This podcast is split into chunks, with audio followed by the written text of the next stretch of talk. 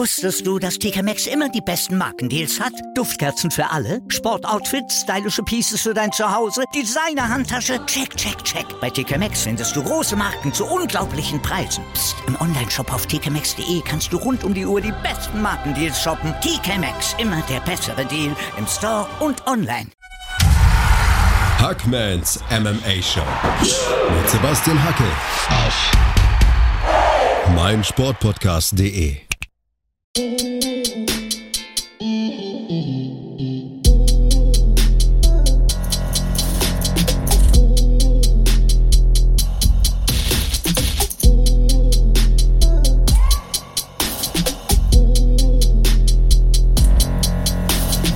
Hallo da draußen und herzlich willkommen zu einer neuen Ausgabe von Hackmans MMA Show auf meinsportpodcast.de. Am vergangenen Wochenende durfte ich UFC 249 kommentieren und äh, ja, ich bin schon wieder in Unterföhring bei München, denn heute Nacht geht's weiter bei der Zone in Ismaning. Die UFC Fight Night Smith gegen Teixeira steht auf dem Programm. Heute Morgen habe ich noch Wrestling vertont und jetzt bereite ich mich auf diese Fight Night vor. Und äh, ich will natürlich, dass ihr dabei seid. Und ich weiß, in der Nacht von Mittwoch auf Donnerstag um drei Uhr, vor allem wenn man dann am anderen Tag früh raus muss. Das ist so ein Ding, das überlegt man sich, ob man da wach bleibt, aber ich möchte euch ein paar gute Gründe geben, warum ihr wach bleiben solltet, warum ihr meiner Stimme lauschen solltet, warum ihr die Kämpfe schauen solltet. Da gibt's nämlich einige Gründe. Und der Hauptgrund ist die Geschichte von Anthony Lionheart Smith. Das ist der perfekte Beiname für diesen Mann, denn er hat tatsächlich das Herz eines Löwen. Er ist schon ewig im Geschäft, konnte allerdings 2013 seine erste Chance in der UFC nicht nutzen, verlor da den Kampf, der ihm angeboten wurde. Trotzdem gab er nie auf, legte dann anschließend eine Serie von sieben Siegen in Folge hin und kam drei Jahre später zurück in die UFC. Sein Kampfgeist, Lionheart Smith, ihr erinnert euch, hat ihn mittlerweile zu einem der besten Kämpfer der Welt gemacht. Seine Karriere stand aber vor wenigen Monaten kurz vor dem Ende. Da gab es einen komplizierten Knochenbruch in seiner linken Hand und der verhinderte monatelang das Training. Wenn ihr mal an eure linke Hand fasst, da ist der linke Zeigefinger, da ist die Wurzel dahinter und dahinter gibt's ja noch so einen Knochen in der Hand, quasi unter dem Zeigefinger und der war komplett gebrochen, also richtig zersplittert und verhinderte, wie gesagt, monatelang das Training. Eine erste OP ging schief und Anthony Smith stand kurz davor, sich den Zeigefinger amputieren zu lassen. Und das ist so ein erster Kernpunkt meiner Geschichte und das ist ein erstes Argument, wieso ihr seinen Kampf heute Nacht sehen solltet. Der Mann hat wirklich ein Löwenherz. Er wollte sich den Finger amputieren lassen. Cut the damn finger off, sagte er zu seinem Coach damals im Training. Und naja, eine zweite Operation behob das Problem dann, beseitigte das Problem, Gott sei Dank, aber Anthony Smith ist ein ganz, ganz besonderer Fighter. Seinen Kampf müsst ihr heute tatsächlich sehen. Und zu Glover Teixeira komme ich gleich noch, das ist der perfekte Gegner für Anthony Smith, aber Smith war immer ein Problemkind. Das möchte ich auch noch erzählen. Als Teenager wollte er sich ständig prügeln, kam dann im Rahmen einer Anti-Aggressionstherapie zum MMA und äh, sagt heute, MMA hat mein Leben gerettet. Er wurde mit 19 Profi, bestritt dann über 30 Amateurkämpfe, glaube ich. Mittlerweile hat er 47 weitere Profikämpfe hinter sich. Also das ist eine Wahnsinnskarriere und was er für Kämpfe hingelegt hat. Ich meine, allein viermal Performance of the Night in der UFC, das äh, spricht eine deutliche Sprache. Also dieser Mann ist äh, besonders und es gibt so viele Geschichten über ihn. Ich erzähle noch die Geschichte aus dem John Jones Kampf. Anthony Smith ist ja die Nummer drei der Welt. Mit dem Sieg heute Nacht, theoretisch gegen Glover Teixeira, könnte er wieder anklopfen um eine Titelchance. Aber er hatte ja schon einen Titelkampf gegen John Jones und da gab es dieses illegale Knie von Jones.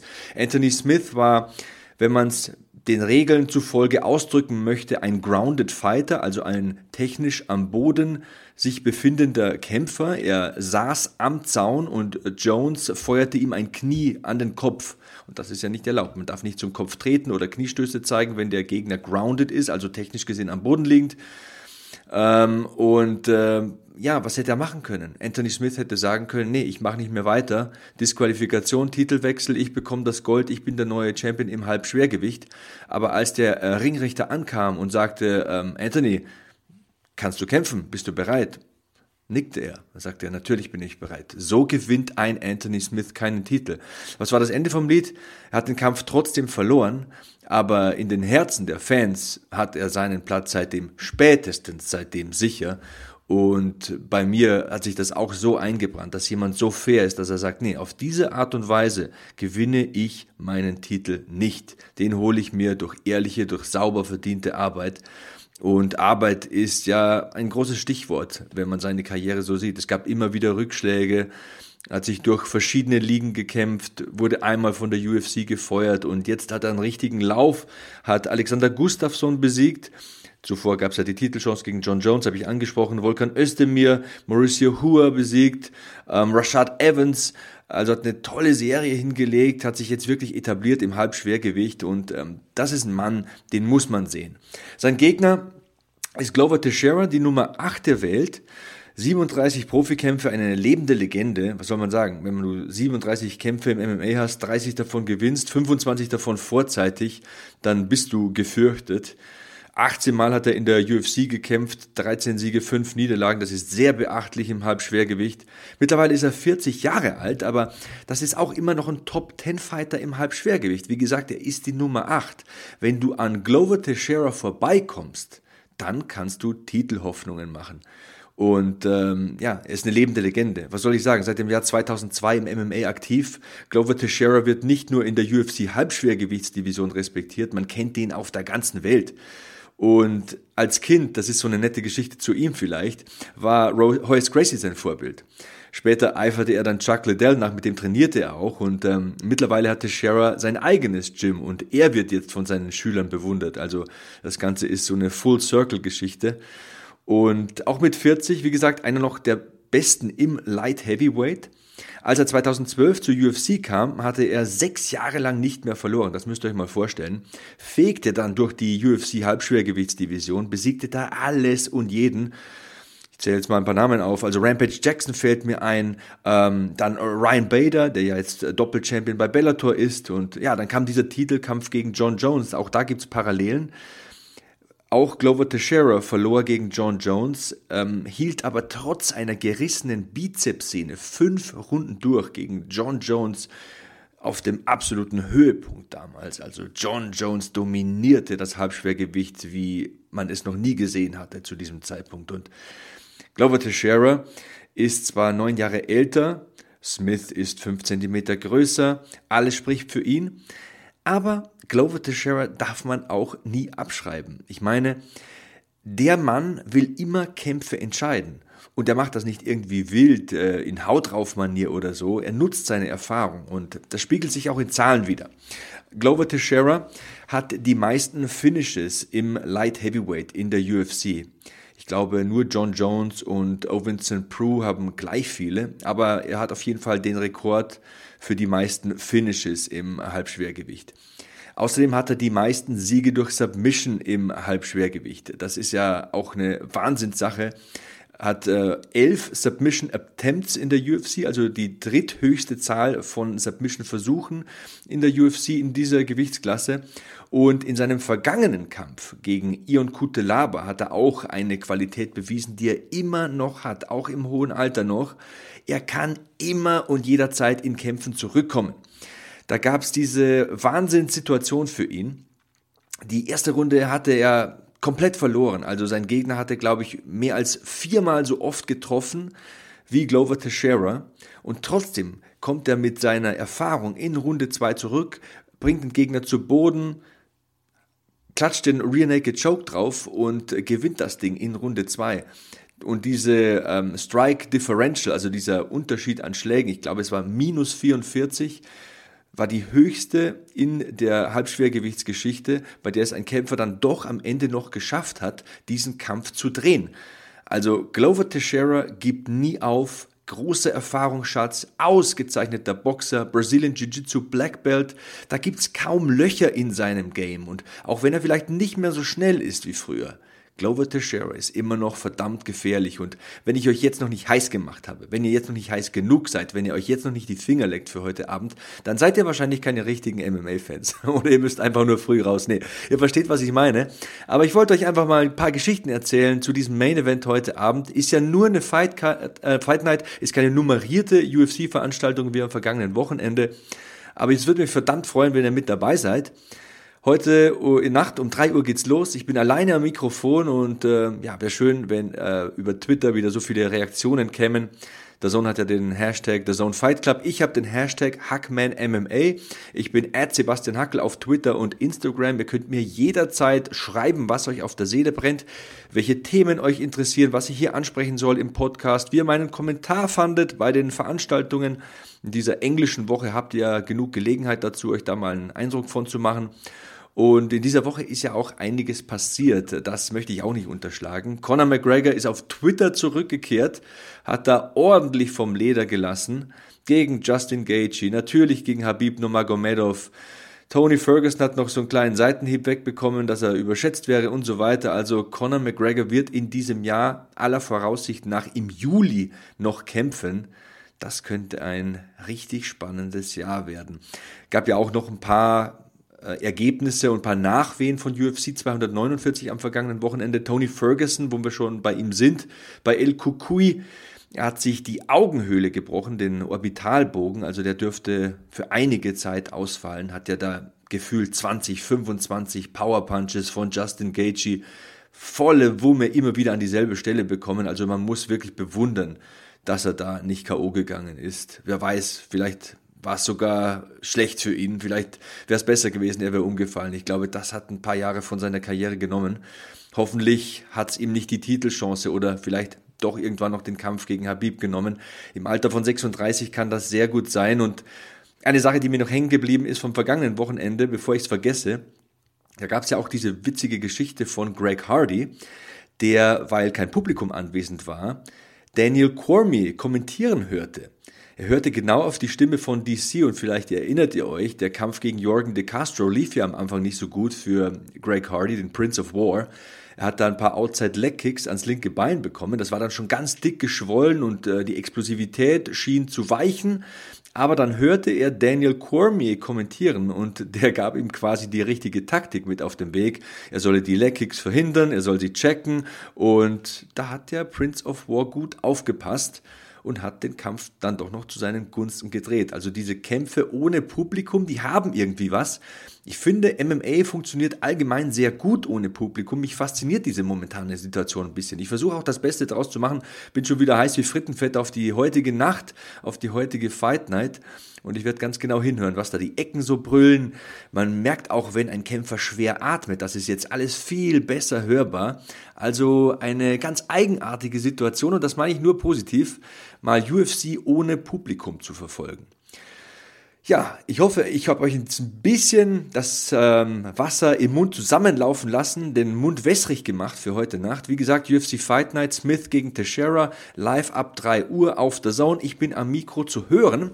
Und wenn ihr noch ein paar Argumente haben möchtet, um heute Nacht aufzustehen oder wach zu bleiben, wie auch immer, euch mit Kaffee vollzuschütten, dann äh, solltet ihr dranbleiben. Nach einer kleinen Pause liefere ich euch noch ein paar Argumente. Ich erzähle euch nämlich, was noch so geboten ist, welche Kämpfe da noch so abgehen, was euch erwarten könnte, wenn ihr euch mit mir die Nacht um die Ohren schlagt. Also, dranbleiben in Hackmans MMA Show. Gleich geht's weiter mit der UFC Fight Night Smith gegen Teixeira. Hier auf meinsportpodcast.de. Wusstest du, dass TK Maxx immer die besten Markendeals hat? Duftkerzen für alle, Sportoutfits, stylische Pieces für dein Zuhause, Designer-Handtasche, check, check, check. Bei TK Maxx findest du große Marken zu unglaublichen Preisen. Psst. im Onlineshop auf tkmaxx.de kannst du rund um die Uhr die besten Markendeals shoppen. TK Maxx, immer der bessere Deal im Store und online. Was zum Teufel, du Bastard? Du bist tot, du kleiner Hundeficker. Und dieser kleine Hundeficker, das ist unser Werner. Ein ganz normaler Berliner Kleinstkrimineller, der dann aber im Knast das Ding seines Lebens dreht. Una Fantastica Risetta Perla Pizza. Er klaut seinem Zellengenossen ein Pizzarezept. Aber nicht irgendeins. Und mit dem eröffnet Werner dann die beste Pizzeria Berlins. Doch Werners Glück ist nur von kurzer Dauer. Denn es hagelt Probleme. Werners Pizzaparadies. Erstmals großes Kino- und Podcast-Format. Mit fetter Starbesetzung. Alina But, Kida Ramadan, Edin Hasanovic, Oliver Koritke, Ralf Richter, Ben Becker, Winfried Glatzeder, Anna Schmidt und viele mehr. Abonniert die Scheiße. Jetzt macht schon, mach! Weiter geht's mit Hackmans MMA Show auf meinsportpodcast.de. Wir haben über den Main Event gesprochen, der UFC Fight Night, Smith gegen Teixeira Heister. Ich hoffe, ihr seid heiß. Falls ihr noch nicht heiß genug seid, um euch die Nacht um die Ohren zu schlagen, um um drei Uhr morgens aufzustehen, dann liefere ich euch jetzt doch ein paar Argumente. Wir sprechen über die restliche Main Card und ähm, den Vorhang aufmachen sozusagen werden Ricky Simone und Ray Borg und Ray Borg ist ja wieder auf dem Weg an die Spitze. Ich denke, das kann man so sagen. Das zeigen seine jüngsten Siege auch gegen Gabriel Silver und Rogerio Bontorin. Und heute Nacht ähm, steigt er also gegen diesen aufstrebenden Star Ricky Simone ins Oktagon. Und Borg weiß natürlich ganz genau, dass so ein Sieg gegen so einen jungen Aufsteiger ein deutliches Statement in die richtige Richtung wäre. Und ähm, ja, wer ist eigentlich Ray Borg? Ähm, ich bin ja gut im Geschichten erzählen und deswegen eine Geschichte zu ihm. Der wollte eigentlich Ringer werden, doch seine Highschool hatte kein Team und ja, dann hat er sich eben zum MMA-Training angemeldet. War nicht die schlechteste Entscheidung, glaube ich, die er getroffen hat in seinem Leben. Und der Mann ist 26 Jahre jung, kämpft aber bereits zum zwölften Mal in der UFC und konnte dabei acht Kämpfe für sich entscheiden. Also das ist sehr, sehr ordentlich. Unter anderem, wie gesagt, die letzten beiden gegen Rogerio Bontorin und äh, Gabriel Silver. Und ein großes Problem waren für ihn immer die Weight Cuts. Also das Gewichtslimit, hm, das zu schaffen war nicht immer so sein Ding. Ich glaube, vier verpasste Weightcuts stehen bisher zu Buche für ihn. Dieses Mal lief es ordentlich. Dieses Mal kämpft er auch im Bantamgewicht. Also seine angestammte Gewichtsdivision ist das Fliegengewicht. Und diesmal war er als erster auf der Waage tatsächlich, hat die 135 Pfund erbracht. Das stimmt doch schon mal positiv. Und äh, somit könnte sein Aufwärtstrend weitergehen, wenn er denn gewinnt gegen Ricky Simone. Der steht eben auf der anderen Seite des Oktagons. Ein Bantamgewichter, der von Anfang an für Furore gesorgt hat in der UFC. Wenn wir mal auf Zahlen und Fakten schauen, bringt er auch wirklich Vorteile mit in diesen Kampf, ist 5 cm größer und hat 15 cm mehr Reichweite. Also wir sprechen hier vom Bantamgewicht, bis 61,3 Kilogramm. Das ist ganz ordentlich für so eine kleine Gewichtsklasse. Also da muss Ray Borg ein Mittel gegen finden. Und ja, ein paar Worte noch zu Ricky Simone. Äh, seit sieben Jahren ist er im MMA aktiv.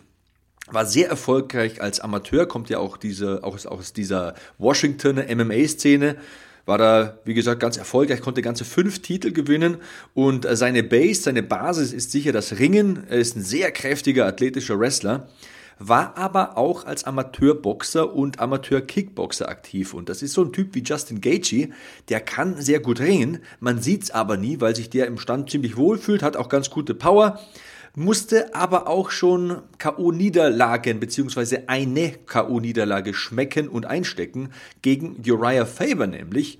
Das war im Juli des vergangenen Jahres, da ging er K.O. und auch der nächste Kampf gegen Rob Font ging verloren. Da ging es über die Runden. Im vergangenen Dezember war zwar der Fight of the Night, aber dieser Aufwärtstrend von Ricky Simone wurde ein bisschen gestoppt. Ihm wurde ein bisschen Momentum genommen. Deswegen bin ich gespannt, wie der heute Nacht zurückkommt, denn das ist ein großes Talent. Der hat prinzipiell ein gutes Kinn, hat gute Power, kann ringen, haben wir noch nicht viel gesehen von, aber bringt ein gutes Paket mit. Aber ich glaube nicht, dass er sich eine dritte Niederlage in Serie leisten kann. Und ähm, Ray Borg ist ein Gegner, gegen den man aber verlieren kann, auch wenn er hier natürlich der Außenseiter ist ist. Borg traue ich einiges zu. Interessanter Kampf. Das ist der Auftaktkampf der UFC Fight Night. Smith gegen Teixeira. So, kommen wir zum nächsten Kampf. Carl Roberson gegen Marvin Vettori im Mittelgewicht. Da sehe ich Vettori tatsächlich als Favoriten. Bei ihm ist in den vergangenen vier Jahren einiges passiert. Er zog in die USA, wurde dann von der UFC unter Vertrag genommen, gewann vier Kämpfe und ist jetzt auf dem Sprung in die Top 10 im Mittelgewicht. Und äh, für seinen ersten Kampf 2020 hat er sich natürlich einiges vorgenommen. Ich habe gesagt, er ist auf dem Sprung in die Top 10. Das gleiche gilt natürlich auch für seinen Gegner Carl Roberson. Das ist ein ehemaliger Kickboxer aus New Jersey.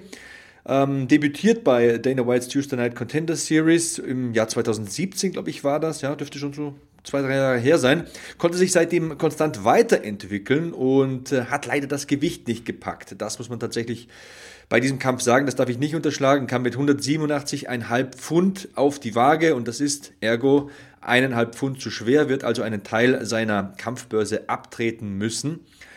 Er war schon bei Glory als Kickboxer aktiv. Ich sehe die leichten Vorteile eventuell bei ihm im Stand. Das komplettere Paket sehe ich allerdings bei Marvin Vittori. Äh, es ist ein Duell zweier Rechtsausleger. Vittori ist ein kräftiger Kerl, hat ein gutes Kinn, er kann boxen, trainiert mittlerweile auch mit Rafael Cordero bei Kings MMA, hat auch viel gerungen mit Mark, mit Mark Munoz, hat sein BJJ stetig verbessert, ein harter Arbeiter. Das sind zwei talentierte Kämpfer gegeneinander und ich sehe tatsächlich Marvin Vittori hier in der leichten Favoritenrolle. Soll aber nicht heißen, dass Carl Baby K. Robertson ihn nicht ausnocken könnte mit seinem Kickboxen.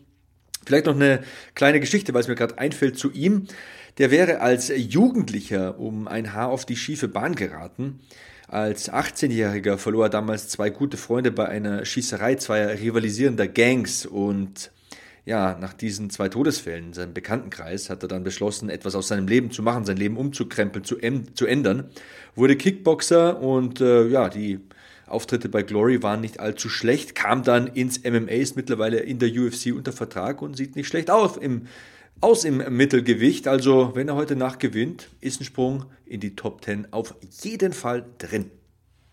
Im dritten Kampf des Abends werden Alexander Hernandez und Drew Dober aufeinandertreffen. Alexander Hernandez, der legte ja einen richtig guten Start in der UFC hin. Da gab es die Siege gegen Benil Dariush und Olivier Aubin-Mercier. Und da haben 2018 viele gesagt, ja, das wird ein großer Name im Leichtgewicht. Dann gab es allerdings die Niederlage gegen Donald Cerrone. Cerrone hat da seine ganze Erfahrung ausgespielt. Ich glaube, es war ein K.O. in der zweiten Runde. Und da hat er gut Lehrgeld bezahlt, äh, der Herr Alexander Hernandez zeigte dann allerdings im nächsten Kampf gegen Francisco Trinaldo, dass er zurückkommen kann, aber auch das war keine überzeugende Leistung. Ich habe den Kampf damals kommentiert und da gäbe es Argumente zu sagen, Francisco Trinaldo hätte man diesen Kampf auch geben können. Also hätte, hätte, Fahrradkette, ihr wisst, was ich meine, war nicht unbedingt überzeugend. Was mich aber überzeugt hat, waren die vergangenen beiden Auftritte von Drew Dober. Und deswegen sehe ich ihn hier ganz leicht vorne. Also Alexander Hernandez ist ja ein starker Ringer, hat auch eine interessante Lebensgeschichte, das möchte ich auch kurz erzählen. Auf dem College war ein außergewöhnlich guter Ringer, aber er hatte dann mehrere Knieverletzungen, konzentrierte sich also auf die akademische Laufbahn und hat dann einen Abschluss gemacht, ich glaube Finanzwissenschaften, hat dann auch als Immobilienmakler gearbeitet aber es hat ihn dann doch gewurmt und er wurde wieder gesund, das Knie hielt und stieg schon langsam wieder ins Training ein und dann, ja, was hat er gemacht? Setzte alles auf eine Karte, kündigte seinen Job, legte all seine Energie ins MMA-Training und ist mittlerweile ein willensstarker Kämpfer, ein ganz bekannter Name in der Leichtgewichtsdivision. Also ich will ihn hier nicht abschreiben, aber wenn ich mir die letzten beiden Auftritte ansehe von Drew Dober, man, der ist ja auch erst 31, hat eine Profibilanz von 22 Siegen und 9 Niederlagen, einem No-Contest, also hat schon viel gesehen, dieser Rechtsausleger, dann würde ich fast sagen, ich würde Drew Dober einen Knockout zutrauen. Hat ja jetzt äh, gegen Nasrat Hakparast und Marco Polo Reyes insgesamt nur 2 Minuten und 17 Sekunden gebraucht, um beide Kämpfe zu gewinnen. Und viele deutsche Fans kennen ihn sicher auch noch aus dem Auftritt gegen Nick Hein. Damals war er aber ein anderer Kämpfer. Klar, der hatte immer schon starkes Muay Thai, exzellentes Striking, tolle Beinarbeit, aber er ist für mich noch ein bisschen explosiver geworden, ist kompletter geworden, was das Grappling betrifft. Es kann sein, ja, ich lehne mich jetzt mal aus dem Fenster. Also ich sehe Drew Dober hier tatsächlich knapp vorne, was aber nicht heißen soll, dass Alexander Hernandez mit seinem Willen, mit seinem Kampfgeist hier diesen Kampf dominiert und vielleicht über die Runden ja, für sich entscheidet. Last but not least kommen wir noch zum Co-Main Event, eine richtige Heavyweight-Schlacht. Big Ben Rothwell, 1,93 groß, 120 Kilo schwer, steigt wieder ins Oktagon gegen Owens St. Prue, der sein Heavyweight-Debüt feiern wird. Also mal sehen, wie das läuft. Ein paar Worte vielleicht zu OSP. War ja jahrelang so eine Konstante, so ein Eckpfeiler der UFC-Halbschwergewichtsdivision ist ein ehemaliger Footballspieler, aber naja, wie soll man sagen? Andreas Kranjotakis hat das nett ausgedrückt äh, letzte Woche. Besondere Zeiten erfordern besondere Maßnahmen und so feiert er also heute Nacht sein Schwergewichtsdebüt. Ist ein Spezialist für Aufgabegriffe, ein Submission-Virtuose, würde ich mal sagen. Ähm, allein vier Siege konnte er mit dem sogenannten von Flu Choke erzielen. Also diese Technik wird ja mittlerweile von vielen Experten als von Prue Choke bezeichnet. Finde ich sehr, sehr witzig. In Anlehnung an Owen St. Prue, der ja heute Nacht zum 21. Mal in der UFC kämpft, zum ersten Mal im Schwergewicht. Sagt er von sich selbst, ich bin noch lange nicht am Ende. 20 Kämpfe in der Halbschwergewichtsdivision der UFC sind ihm jetzt genug. Jetzt will er es eine Etage höher probieren. Ich sehe ihn als Außenseiter, ehrlich gesagt, den Rechtsausleger gegen Big Ben Rothwell, weil äh, Ben Rothwell ist halt so ein richtiger Heavyweight. Also das ist so ein Typ, der muss abnehmen, um das Heavyweight-Limit von 120 Kilo zu erreichen. Hat jetzt nicht die beste UFC-Bilanz, also 7 zu 6, aber das ist ein erfahrener Mann, ein tougher Mann und ein massiver Mann. Also OSP wird sich sehr, sehr schwer tun, den durchs Oktagon zu manövrieren.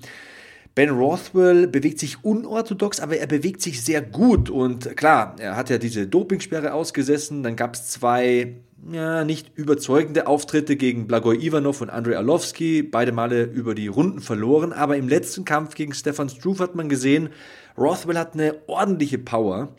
Und er ist so erfahren, dass er sich nicht aus der Ruhe bringen lässt, kann auch durch Aufgabegriffe, also Kämpfe entscheiden.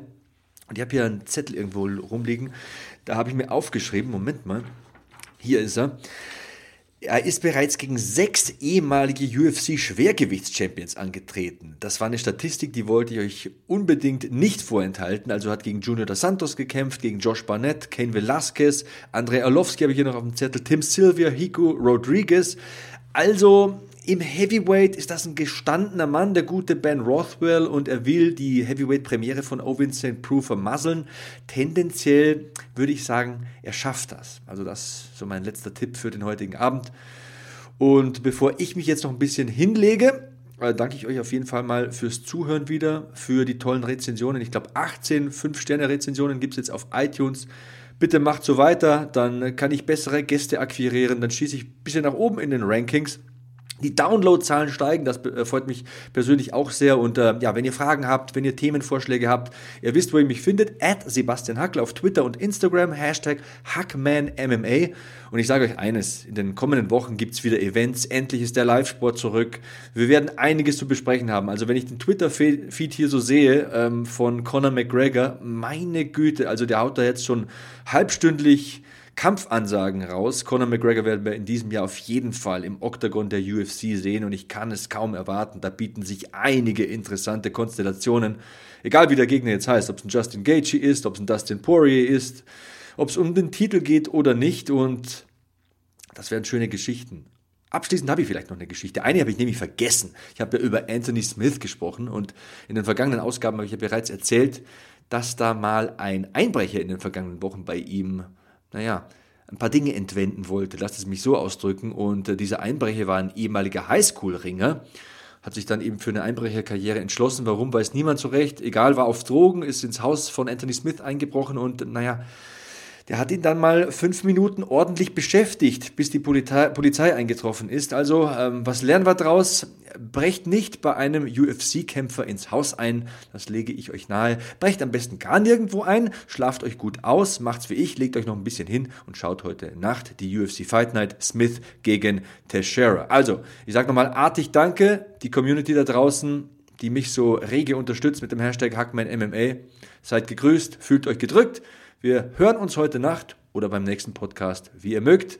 So long, Hackman out. Bei Volvo haben Sie jetzt die Qual der Wahl. SUV oder Kombi, Plug-in oder Mild-Hybrid, Black oder Business Edition. Keine leichte Entscheidung, denken Sie? Ganz egal, wie Sie sich entscheiden. Bei unseren Editionsmodellen profitieren Sie von einem Kundenvorteil von bis zu 7300 Euro. Jetzt bei Ihrem Volvo-Händler. Hackmans MMA Show mit Sebastian Hacke auf meinsportpodcast.de.